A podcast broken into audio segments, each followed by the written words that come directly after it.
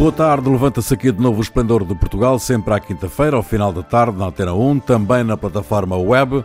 Produção de Carlos Quevedo, edição de Ana Fernandes, operações de emissão de João Carrasco, Ronaldo Bonacci, Cíntia de Benito e Jair Ratner com Rui Pego. Boa tarde. Boa tarde. Boa tarde. Boa tarde. Ah, estava a ver que não diziam boa tarde vocês. Bom, como esperado, o Presidente da República anunciou esta terça-feira, baseado na confiança coletiva, que não irá renovar o estado de emergência. Marcelo Rebelo de Sousa sustentou a decisão na evolução favorável dos números da pandemia, nomeadamente os avanços na testagem e na vacinação, mas deixou vários avisos, eh, saudando, aliás, o Governo e o Primeiro-Ministro por também o estarem a fazer. Não estamos numa época livre de Covid. Esta declaração do Presidente significa o fim da pandemia? Ou melhor, não significa o fim da pandemia, como nós sabemos, mas as pessoas podem interpretá-la como o fim da pandemia? O não significa, não, significa que já não era possível ter um consenso alargado na Assembleia da República sobre isto e antes do que ter um confronto político, então passamos para a calamidade, porque até um, na calamidade uh, o governo tem a possibilidade de tomar algumas medidas caso a situação piore de uma forma rápida e depois sempre poderá, no caso de ser necessário, uh, convocar novo estado de emergência.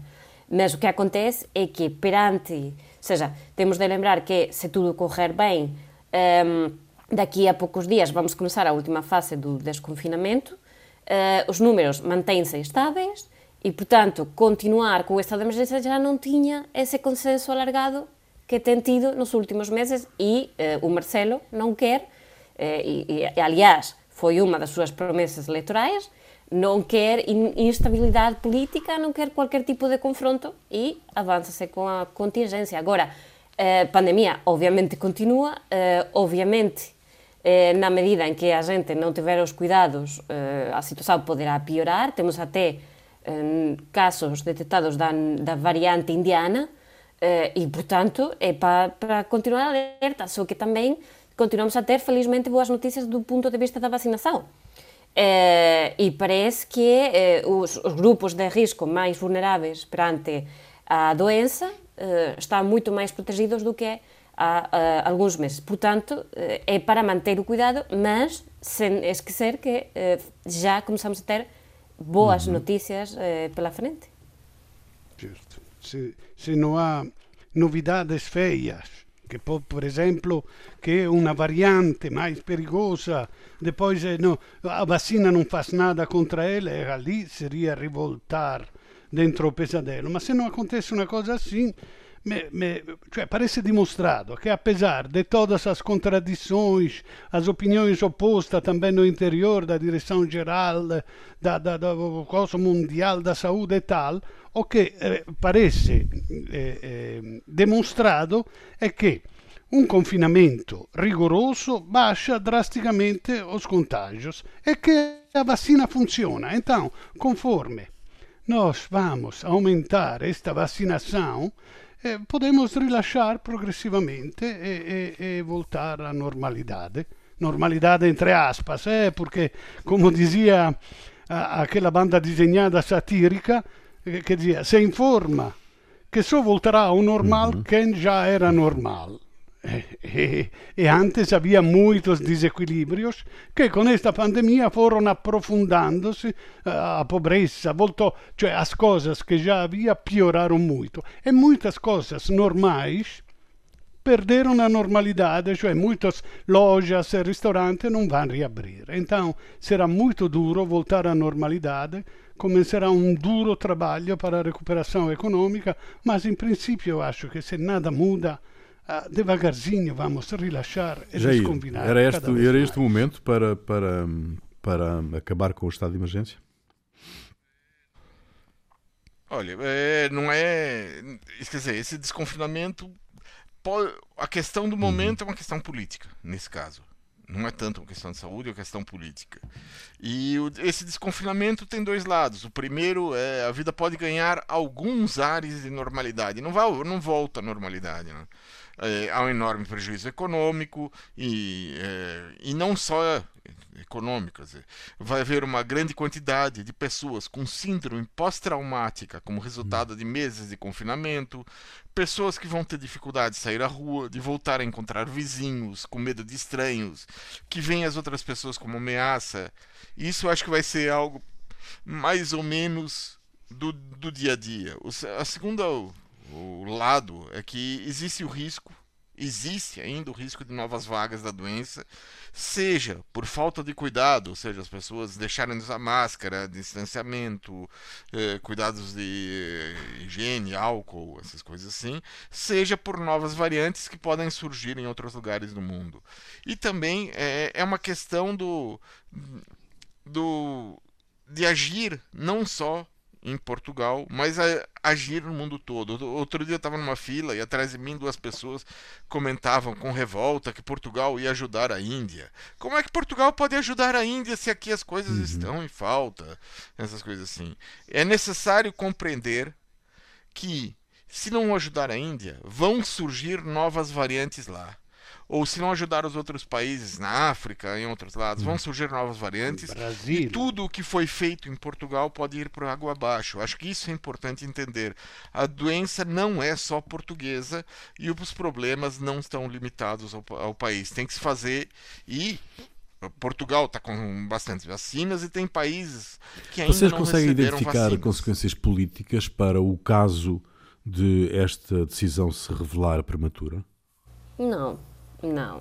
Eh, porque, mm, aliás, quando, quando estamos num contexto assim tão imprevisível, eh, o facto de termos de eventualmente voltar atrás de qualquer forma, eh, acho que percebe-se que ninguém pode ver o futuro. Um, e, aliás, eh, houve já um, situações destas muito, muito mais questionadas. Estou a lembrar-me das não normas para o Natal e as consequências que todos conhecemos e também não, não vi que isso tivesse uh, umas consequências fortes do ponto de vista político, quer nas sondagens, quer na crítica da oposição. Houve alguma crítica, mas uh, não, foi, não foi muito profunda. E foi o, umas consequências que tiveram um efeito direto em janeiro. Isto é dito não só por um coletivo, mas por vários houve um relaxamento prematuro em dezembro e nós pagamos a conta em janeiro. E aquilo eh, não ficou com muita consequência. Política, que, o, que Pode ser o que pode ser diferente é, é, é que então, na, em Natal, todos concordavam em desconfinar e houve um perder tempo depois antes de reconfinar. Eu acho que agora estão todos muito, muito atentos. Se acontecer alguma coisa desagradável nos números, eu acho que todos cioè, vão estar muito atentos para reconfinar e todos vão com, concordar em reconfinar imediatamente. Não, eu não concordo é com essa visão tão, sei lá, cor-de-rosa da política. Se, as, se alguns políticos sentirem que atacando o governo por ter isso, vão atacar o governo da, da mesma forma para ganhar o, alguns talvez tentando ganhar alguns pontos, é, mesmo que não, eles tenham falado uh, que tinham que desconfinar antes. Se eles sentirem que não, que uh, se eles disserem, uh, isso vai, vai ver a lógica do discurso político muitas vezes não é a lógica do que, que acontece. É a lógica do ganhar pontos imediatamente. Então isso aí eu não, eu não tenho certeza do que vai acontecer. Pode ser isso. Eu sei que o governo, ao desconfinar, ele sai na, como se diz aqui, na moda de cima, sai é, uhum. com vantagem política e como é que se vai destruir essa vantagem política qual a estratégia que vai ser utilizada pelos vários grupos políticos. Isso a gente vai ver nos, nos, próximos tempos. Pode ser uh, que agora digam, ah, as pessoas que as primeiras a dizerem que foi, uh, que tinha que desconfinar vão ser, ah, não, foi desconfinado. Bom, vamos ver, demais. vamos esperar para ver o que é que, o que, é que acontece. Uh, esperemos que corra tudo pelo melhor, como, como é natural mas uh, vamos esperar. Temos que esperar para perceber uh, que consequências uh, vêm deste desconfinamento. Comissão Europeia anunciou esta terça-feira as linhas orientadoras para a execução de parte essencial da nova estratégia para as migrações, definida no novo Pacto para as Migrações e Asilo, o repatriamento voluntário e reintegração dos migrantes nos seus países de origem ou noutros que aceitem recebê-los. Esta é uma intenção antiga e, apesar dos pedidos de jornalistas para que fossem adiantados mais detalhes sobre a estratégia, quase nada de novo se ficou a saber, apenas que o principal objetivo da União Europeia é aumentar o número de regressos voluntários, que hoje representam apenas 18% de todos os repatriamentos. A Europa tem direito, meus amigos, a limitar o número de migrantes? Olha, eu, eu li uma série de documentos sobre este assunto, sobre esta nova estratégia, mas eu francamente não percebi nada. No, cioè non percebi nada. Percebi, ma come può essere volontario un regresso di alguém che para sair da una condição desesperada aceita o risco de morrer afogado.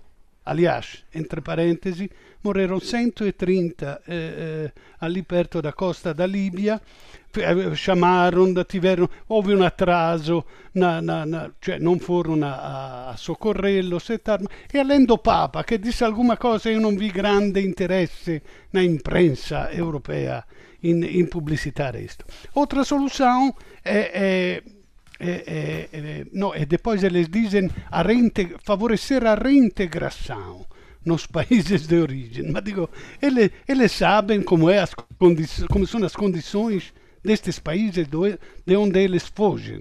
É uma, é uma situação horrível.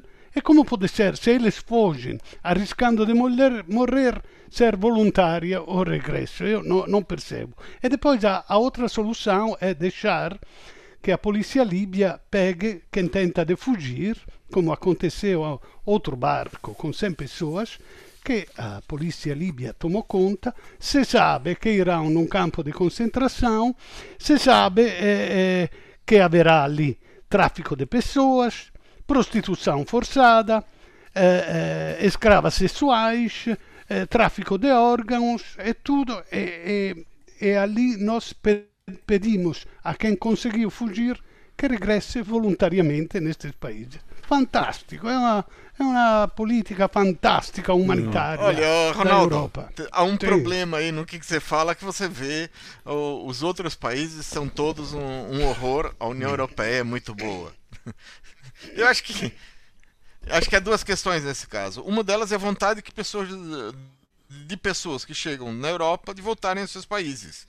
É um, eu acho que é um, é um direito, deve ser financiado pela União Europeia para quem quer, é, se, há pessoas que não se adaptam aos costumes europeus. Ah, como é que pode? É, as mulheres andam assim, o, o, assado é, tem esses direitos. Tem pessoas que não se adaptam ou por falta de vontade, ou por saudade da família, ou problemas. Mas por isso é que são é só 18%, não é? Do, dos, é, não, há, há, uma diferença cultural, é? há, há montes de motivos para as pessoas não, não, não se adaptarem. É, pessoas não estão num ambiente que não conhecem. Bom, então, se você dá uma formação e as pessoas têm condições de voltar ou querem voltar, isso é uma, isso é uma coisa. Outra coisa é transformar isso numa política de expulsão de uhum. imigrantes. E, é, e uma política de expulsão de imigrantes é uma falta de visão política. A Europa hoje precisa de imigrantes. Para manter o nível de vida europeu, por exemplo, o continente precisa de mais gente. A Alemanha ela recebeu cerca de um milhão de sírios, de refugiados da guerra, muitos deles com formação, e como consequência disso, ela resolveu por anos o seu problema de uhum. segurança social. Os, os, estudos indicam que a Europa vai precisar de 120 milhões de pessoas, de imigrantes nos próximos 30 anos. Não é expulsando por pessoas que a, vai, uhum. que a Europa vai conseguir isso. Então, é, quer dizer, a questão é: tem que trazer pessoas, eu acho que sim. Essas pessoas é, têm que se, se adaptar, ou se não se adaptam, elas vão uh, encontrar uma forma de é, as pessoas voltarem hum. aos seus países. É. Mas é algo que as pessoas a Comissão têm Europeia, A Comissão Europeia um, também uh, está decidida a criar um quadro de responsabilidade e solidariedade partilhada entre todos os Estados-membros. vocês acreditam que os Estados-membros, sem exceção, possam uh, ser solidários neste processo? Obviamente não. e o problema é que esta questão de que é que recebe máis ou menos eh, e porque só eu que teño de receber máis e tú não e así eh, ten feito que nos últimos anos eh, a questão uh, eh, ficase un problema político no debate europeo e iso eh, vai ter aínda moita discussão pela frente porque haberá países que non queran aceitar eh, esta coisa solidaria europea. Temos tamén de aceitar que, a pesar da, dos, dos bons desexos eh, da Unión Europea, nen todos os membros são solidarios. E e tamén depende moito da política nacional de cada país no momento. Por exemplo, unha mudanza que acho que toda a gente lembrase perfeitamente é a que está o de Italia cando estaba Salvini do ministro do Interior e cando non está, há ali unha mudanza evidentísima e tamén iso faz a diferenza cando se falan de eh, estas iniciativas europeas. Que acontece con esta eh, que estamos a coñecer agora, quase, estamos a coñecer agora, digo quase, porque há moita coisa que ainda ficou sen saber. Mas eh, isto faz-me lembrar unha frase que eu non sei se se perceberá bem, eh, que diz que enemigo que huye, mm. puente de plata. E aquí a questão é que, eh, tendo en conta que unha questão para além da integração ou non, que obviamente é moito importante, moitas veces a maquinaria burocrática é tão forte que eh, para eh, os inmigrantes é bem complicado arranjar uma vida no sítio onde chegaram, porque a maquinaria burocrática é brutal. E isso faz com que muita gente também fique desiludida e a esperança também tem um limite. E, portanto, haverá também pessoas que digam isto, olha, estou a tentar mesmo, mas não se consegue, vamos embora. E dá-me a sensação, pela questão eh, migratória, como tem gerido a União Europeia, a questão migratória nos últimos anos, que nesta iniciativa há moito diso, ou seja, perante a imposibilidade de atendermos as persoas como ten de ser atendidas, então vamos facer unha mudanza para que eh, aumenten os pedidos voluntarios para eles ires, iren embora. Que tamén é un bocado que dice, eh, podemos ter en conta iso, mas tendo en conta o que aconteceu nos últimos anos, dá a sensação de que un pouco vamos asumir o fallanzo eh, que temos tamén pela frente nesta que está. Muito bem, vamos saber como estão as coisas nas saídas de Lisboa e do Porto neste final de tarde de quinta-feira. Voltamos já para a segunda parte do Esplendor de Portugal. Até já. Segunda parte do Esplendor de Portugal, Ronaldo Bonacci, Cíntia de Benito e Jair Ratner. Um, Boris Johnson, um, o primeiro-ministro britânico, negou ter alguma vez dito que preferia ter corpos empilhados a ter que decretar um novo confinamento no país. A afirmação teria sido proferida em outubro do ano passado por eh, Johnson e foi agora noticiada pela imprensa inglesa, estando a, a gerar uma grande polémica uh, no país. Uh, Boris Johnson uh, tem sido muito criticado pela forma como tem gerido a pandemia. Agora, em frente a esta polémica, o futuro político do Primeiro-Ministro britânico está em risco, do vosso ponto de vista? Io non sei, no. Eu sei, o che sei è che imprensa britannica è fofoqueira. É pouco séria. Uhum. Agora, não toda, espera um pouco. Alguns dos não, melhores jornais eh, do mundo são. Se você for, é vai falar os tabloides, é uma coisa, é os jornais claro. são outra. Vabbè, avesse uno spirito fonte comune, queste cose non erano permitidas, no, che una fonte anonima refere che teria dito è o sì. Daily Mail, no è, no è, cioè, parece o, o, o pior da pior imprensa portuguesa. Vabbè, è un gosto de Johnson e ele tem até responsabilidades penais de como atrasou o primeiro confinamento, porque houveram muitas mortes.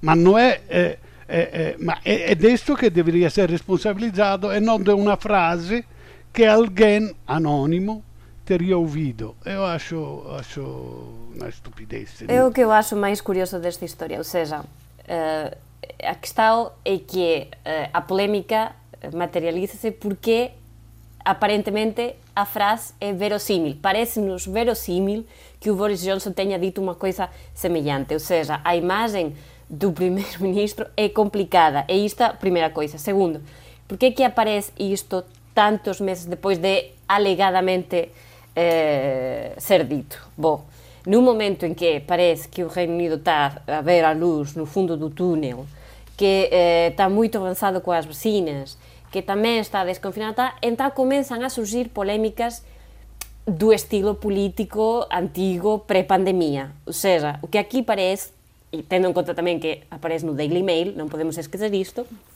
é que eh, pasado o tempo máis crítico a, da pandemia para o Reino Unido, volta a luta política eh, clásica británica. E então isto parece quase uma vendetta de um inimigo do partido. Diz, ok, agora que já passou o pior, vou, vou apanhar-te com, com uma coisa que sabemos que vai gerar polêmica porque, eh, pela forma que o Boris Johnson tem tido de atuar, não estranha muito a frase, porque se fosse uma frase que a gente dissesse é, é, é impossível que ele tenha dito isto, a polêmica nem sequer teria começado. Mas começa e continua ainda que seja hum. publicada pelo Daily Mail. Portanto, eh, isto parece uma luta interna. Olha, é, há uma história por trás dos problemas que o primeiro-ministro Boris Johnson está enfrentando. É, há cerca de quatro meses, em 14 de novembro, Boris Johnson demitiu o estrategista político e spin doctor Dominic Cummings. É, Cummings é uma, era uma figura considerada, sei lá, o, o estrategista maior do, do a pessoa que colocou o Johnson no poder. Ele coordenou a campanha pelo Brexit, com todas as mentiras que foram ditas. Ele estabeleceu a linha política da vitória do Johnson nas últimas eleições. Ele já está ligado há anos ao, ao, Partido Conservador. E o Cummings, quando saiu, considerou que tinha sido traído pelo, é, pelo Johnson. E, como se diz em Portugal, zangam-se as comadres hum. e descobrem-se as verdades. A vingança de Cummings está sendo feita através das revelações, tanto questões de Covid e do desprezo do Johnson pela vida humana de pessoas que não são de seu círculo, como da corrupção do Johnson. Por exemplo, ao mesmo tempo saiu é, que o Johnson, e isso também é coisa do, do Cummings, que teve a reforma da residência oficial no valor de quase 65 mil euros, paga por um empresário, dinheiro que não foi declarado e que Boris Johnson mentiu no parlamento dizendo que era dinheiro do seu próprio bolso. Eu acredito que o arsenal de Dominic Cummings contra Boris Johnson ainda seja grande e mais revelações ainda devem surgir nas próximas semanas, porque uhum. o homem é Mas a questão, a questão política séria que Boris Johnson enfrenta é a questão da, da Irlanda, da Irlanda do Norte. Uh, Arlene Foster, do Partido Unionista, uh, disse ontem que vai deixar a liderança do partido no próximo mês e a chefia do governo no final de junho. Foster cometeu um erro ao acreditar em Boris Johnson? De que forma é que esta crise. Hum. Qualquer pessoa comete um erro ao acreditar em Boris Johnson. Primeira coisa é isso. Boris, Boris Johnson, ele só de, é, eu acredito que ele só considera que só deve a verdade às pessoas que ele considera como seus iguais, como seus pares, como pessoas acima do nível das águas. Então, o resto é, ele tem. Então há, há, uma série de questões. E a questão da Irlanda é uma questão que ia surgir de qualquer forma porque a, a, solução encontrada é uma solução, quer dizer, você colocar uma, uma fronteira no meio do país e obrigar, é, sei lá, a pagar é, direitos aduaneiros. Imagina colocar direitos aduaneiros entre é, o Algarve e, e, o resto de Portugal. Não, é impossível. É, as pessoas no Algarve iam se revoltar e era previsto que isso acontecesse no acordo. E o problema político uhum. veio, chegou muito cedo chegou. O acordo do, do, do, Brexit foi feito, o Boris Johnson assinou qualquer coisa e depois aceitou qualquer coisa para dizer ah, vai ter... e aí, então o problema é em relação a, a, nesse momento a Irlanda do Norte é um problema bastante grave exato, porque a violência exato. já está voltando o, o Johnson o Johnson será na história o, o presidente che de, fez desmoronar o impero, o britânico, a Grã-Bretanha, eh, porque a Irlanda é, é, é, o, é o Rastilho, depois vai haver a Escócia, depois também o Gales vai querer sair, com certeza. Então, eu vejo um, um, um futuro muito negro para Johnson, mas pode ser daqui a um mês e pode ser daqui a dez anos. Só que já o Rastilho está a, a, aceso. Eu acho que esse lugar na história já está para o David hum, Cameron. Hum, hum. Uh, já está ocupado. o hum. homem que tirou todo o lixo. Uh, mas a questão, a questão da Irlanda uh, vai, vai, obviamente, estar no centro do debate político em Londres. e, de facto, esta, estas atitudes, esta, este zigue-zaguear de Boris Johnson em relação à questão, não, não lhe traz nenhuma vantagem, não é? Absolutamente não, nenhuma. Vantagem não, mas a questão é o seguinte: ele tem a posição, ele decide e se ele decidir uma coisa, pode decidir uhum. exatamente uhum. o contrário no dia seguinte. Essa é a questão. Ele decidiu assinar o acordo do Brexit em que coloca uma fronteira, coloca uma quer dizer, o, impostos entre a Irlanda do Norte e Exato. o resto da Grã-Bretanha e, e, o resto do Reino Unido, a Irlanda do Norte e a, e a Grã-Bretanha. E aí então, é, ao fazer isso, ele, quer dizer, ele sabia que muito bem, vamos ver o que, é que, o que é que dá aquele desenvolvimento também, uma coisa muito complicada de gerir politicamente. O deputado socialista Sérgio Sousa Pinto vai participar na terceira convenção do movimento Europa Liberdade, MEL. O tema vai ser a intolerância cultural e a ditadura do politicamente correto.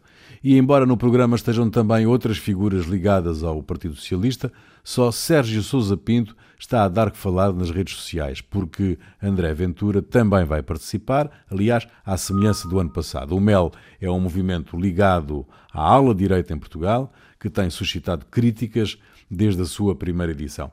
O movimento Europa e Liberdade eh, traz algo de novo à direita portuguesa ou é mais, eh, mais do mesmo? Talvez serva para para esta aproximação uh, devagarzinho quando chega e com a, e, a aproximação e recuo como começou o, o, o, o como se chama lá do PSD depois se volta atrás depois nos Azores se faz assim então é claramente o branqueamento ou a normalização Sim. do fascismo em Portugal esta mel é muito má fé é muito má fé para, para, uh, para não, não definir uma linha do que é lícito, porque o assunto é muito interessante. Eu gostava de ouvir. Agora, eh, eu lembro uma vez eu disse, quando, onde eu nasci, eh, que todos se conhecem, quando eu entrava num bar e via um fascista no balcão, eu virava as costas e ia embora. Agora eu percebo que era. O ano passado foi a Luisa Semedo, que era consigliera das comunidades portuguesas na Europa, se demitiu porque, pela sua inerência, o seu cargo, ele devia encontrar eh, parlamentares portugueses, entre os quais o André Ventura. Ela disse que esta é uma anomalia do sistema português, ele não, não pode eh, eh, aceitar. Se demitiu, se demitiu para não encontrar André Ventura. Agora, eu percebo que um parlamentar, eu não podia fazer o político, um parlamentar é obrigado a estar todos os dias de cara com o André Ventura, não pode pegar e sair. Então, mas o que podem fazer os políticos é, é, é evitar o que não é strettamente indispensável pela função, evitar de haver agora este encontro de, da direita, onde está a direita mais culta que, que, que, que para falar com André Ventura é um, claramente um branqueamento do, do fascismo hum. outra vez. É, Cíntia, Jair. Mais o que dizer. Bom, um, uh, encontros deste tipo uh, são uh, extremamente interessantes e têm surgido nos últimos tempos em vários países, ao mesmo tempo que surgia ou ressurgia a extrema-direita. Porquê?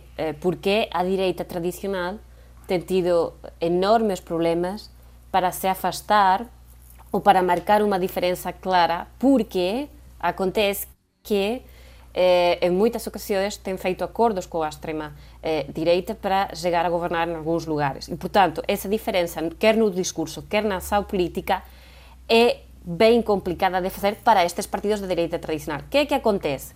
Que desde o ponto de vista da imagem, há muitas pessoas que já não veem a diferença. E aí é onde vem uh, pronto, uh, esta coisa de dizer, ah, então toda, toda a gente fascista, parece que, algo, que há também muita crítica assim e que, afinal, as pessoas que eh, eh, señala-se as pessoas de direita como se ser de direita fosse uma coisa ilegal porque de facto esta diferença não está marcada. E é um problema que tem Mas os esta convenção não pode ajudar a marcar na Europa neste momento no geral pergunto eu Depende como for vista, depende como for vista, porque se agora eh, temos chegado a un punto en que cualquier evento en que participe eh, o André Ventura vai ser visto que o resto dos participantes são fascistas, então aquí, en fin, eh, há moita coisa que temos de abordar. Porque non pode ser que só porque o André Ventura esteja lá, então todos os restantes participantes, en fin, eh, que o discurso seja un bocadinho máis elaborado do que isto. É verdade que um, a simplificación dos discursos a simple, eh, e já acabo, a simplificación dos discursos eh, faz con que neste momento estamos habituados a que numa discussão. eh, os, os insultos facilmente chegan a ser ah, tú és fascista, ah, tú és un asesino comunista e coisas así, porque tamén isto é o resultado da simplificación. Sí. Eu discordo desse aí. Eu, eu acho que é uma questão, primeiro, o MEL é uma reação. Eu acho que o MEL, para mim, é uma reação ao que foi o acordo parlamentar entre PS, PCP e Bloco, e que, bom, achava-se que ia durar os quatro anos da legislatura e depois ia acabar. Não, não durou. É... E a questão é que tá, é, durante algum tempo falou-se de uma cerca sanitária em torno uhum. do Chega pelas posições dele. Mas a questão é que quando se sente o cheiro do poder, os partidos jogam para o ar os escrúpulos. E para mim é uma questão de ética. Ética, na definição mais simples, é a linha que as pessoas definem que daí não passam. Pelo visto, a linha de Sérgio Souza Pinto, do Rio, é um pouco maleável nessa questão em relação àqueles que são xenófobos e racistas.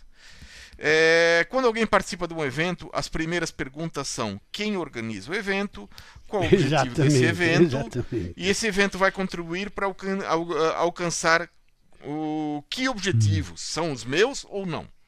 Quando Sérgio Souza Pinto, Rui Rio participam num evento junto com Chega, pelo visto eles contribuem para o objetivo de normalizar o Chega, isso a troco de visibilidade. O problema é que visibilidade pode ser positiva ou pode ser negativa. O, quanto ao tema do encontro, a ditadura do politicamente correto, aí temos uma outra questão que é mais profunda. É que por trás do que se diz, ah, politicamente correto, temos, por um lado, a liberdade de expressão e, por outro, o, o, o, aquilo que se considera como um direito de ofender pessoas, de ser racistas, misóginos, defender violência contra mulheres, sem ser responsabilizado por uhum. isso. Eu Bom, acho que vai por aí. A, a verdade é que uh, o Chega é um partido legal, uh, tem assento parlamentar. Uh, não, não vos parece que há aqui também um excesso por parte, por exemplo, Paulo Pedroso? que se desvinculou do PS em janeiro do ano passado, uh, escreveu que o deputado Sérgio Sousa Pinto está, com a sua presença, a legitimar o branqueamento democrático do líder do Chega. Não há aqui um, não há aqui um exagero?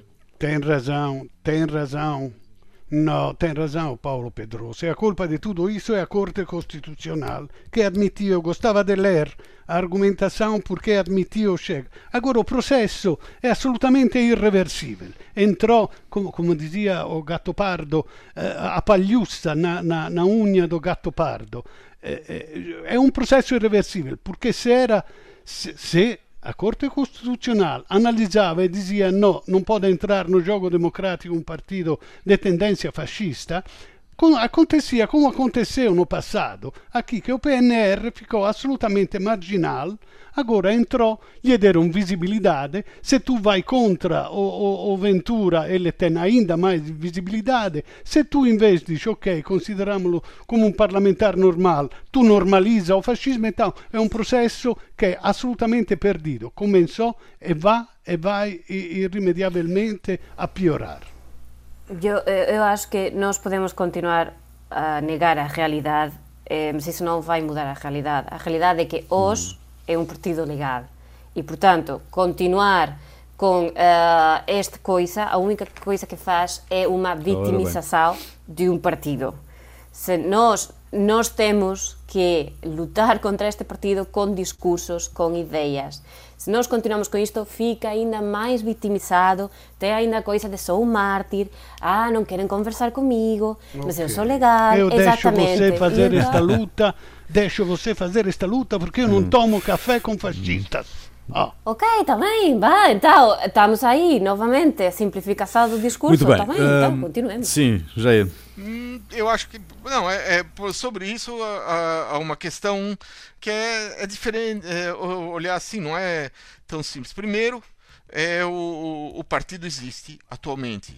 E se tentassem ilegalizar por uma, pelo, pelas, pelos votos, eh, não, pelas assinaturas de sei lá quantos anos atrás, e dois anos atrás, ou três, coisas assim, ele hoje conseguiria facilmente reunir as assinaturas para fazer um novo hum. processo é, através de vitimização. Eu acho que a questão tem a ver também é, e o combate tem a ver com a é, a transparência do financiamento hum. aos partidos também. Da onde é que vem o dinheiro?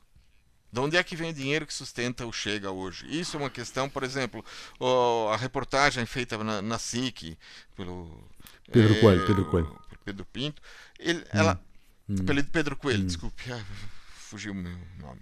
O Pedro Coelho, é, ele, a reportagem foi um, um, um contributo hum. para a democracia foi um grande contributo para a democracia.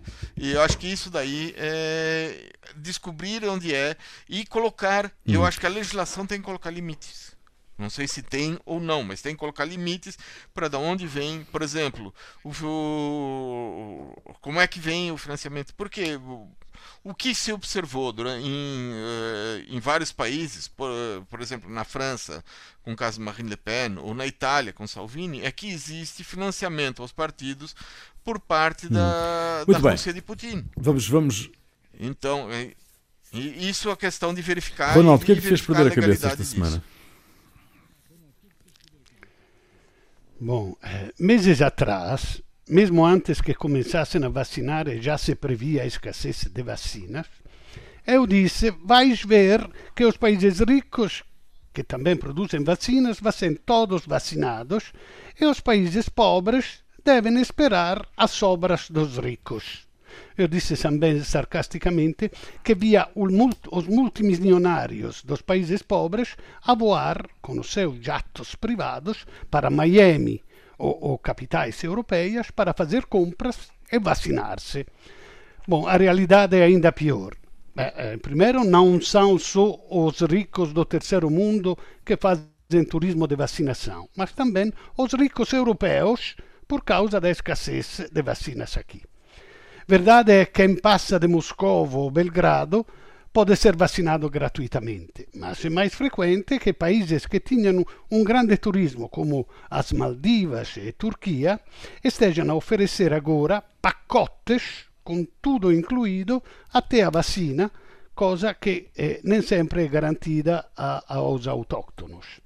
Mas a quem esteja a oferecer uma vacinação BIP, um clube privado de Londres oferece 21 dias de férias no Dubai com inoculação das duas doses garantidas por 45 mil euros. Hum. Uau, fantástico. Uh, Cíntia.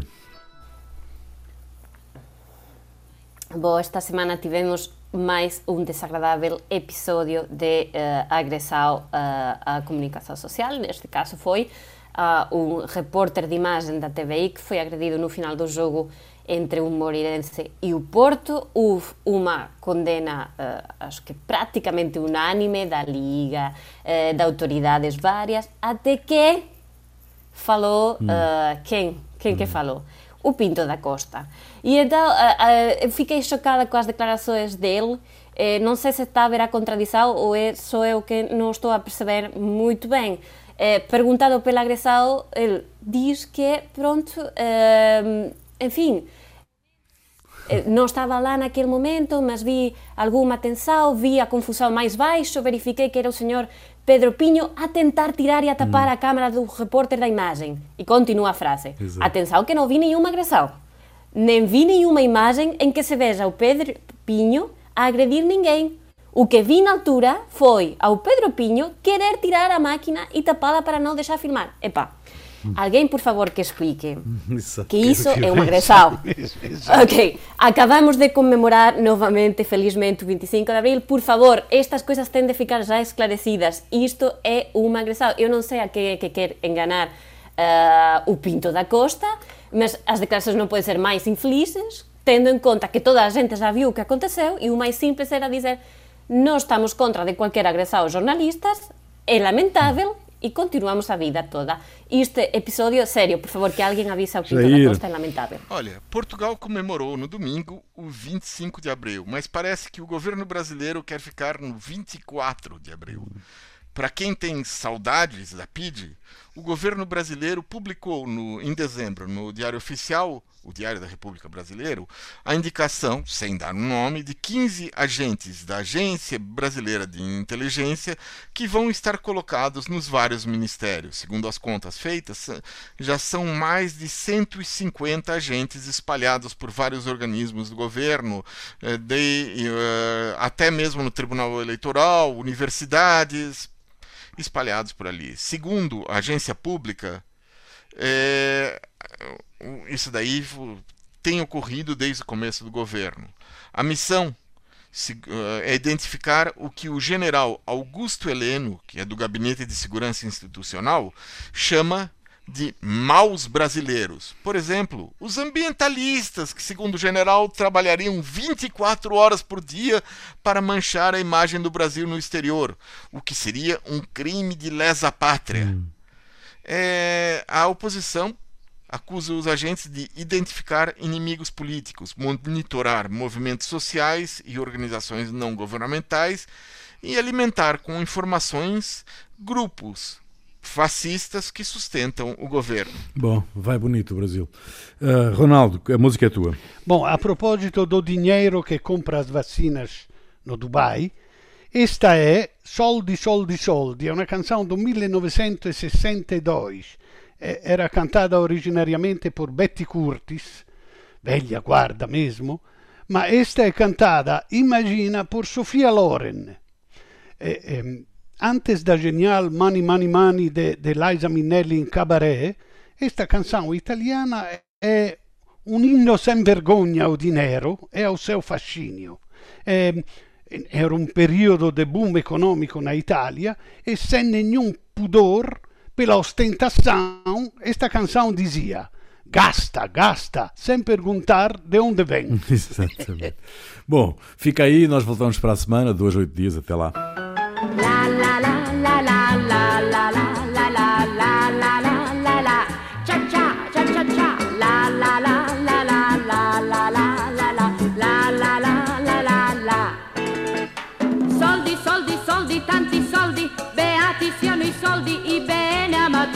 perché chi ha tanti soldi vive come un pascià e a piedi caldi se ne sta. Soldi, soldi, ovvero Papa Braschi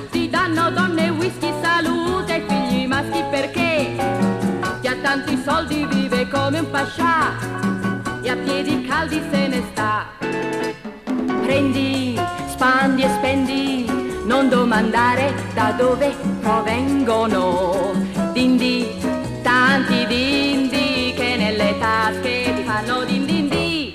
Oh, soldi, soldi, soldi, tocca sana di questa quotidiana battaglia della grana perché chi ha tanti soldi vive come un pascià medikaldi zen ez ah? da